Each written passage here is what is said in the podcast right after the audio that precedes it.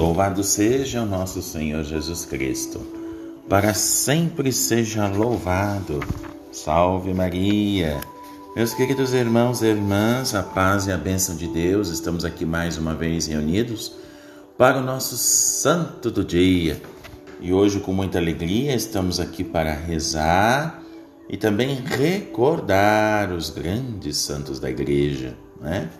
E hoje nós estamos aí nesse dia 3 é? esse dia 3 de dezembro de 2021.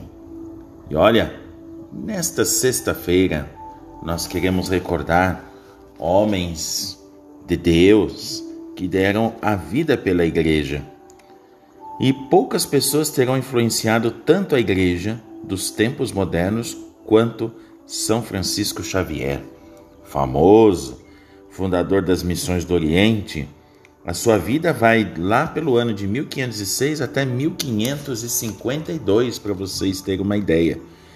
Alguns até o chamam de São Paulo do Oriente, embora fosse precedido lá por franciscanos e dominicanos em séculos anteriores. Soube abrir caminhos novos para o Evangelho e penetrar sempre mais em terreno desconhecido e perigoso, deixando aos seus colaboradores a tarefa de consolidar o que iniciava. O mérito especial de São Francisco Xavier foi a formação de comunidades cristãs, com o fervor e a vitalidade semelhantes às atuais comunidades eclesiais de base. Cuidou em especial da formação do clero e da região. De fato, foi um homem que teve uma missão muito grande na igreja né? e tem uma grande admiração e respeito sobretudo no mês de outubro, se recorda muito São Francisco Xavier pela a sua vida, não é? É mês missionário, né? Se recorda muito a sua dedicação como grande missionário de terras longínquas.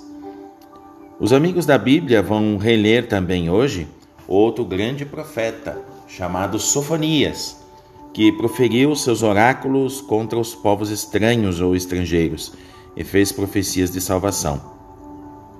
Yahvé é soberano e o povo tem de purificar-se diante dele. É a grande mensagem do profeta Sofonias. Pois é, meus irmãos, os grandes santos de hoje. O ideal para nós fica a reflexão da semana. O ideal é ser missionário, um missionário comprometido pela causa do reino de Deus e não por outros reinos e assim vai tornando a gente criativo.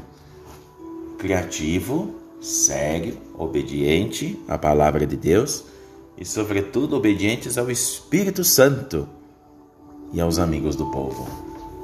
Portanto, eu desejo a todos os meus irmãos essa paz que vem de Deus, todas as bênçãos do céu e voltamos aqui amanhã com mais um santo do dia, se Deus quiser.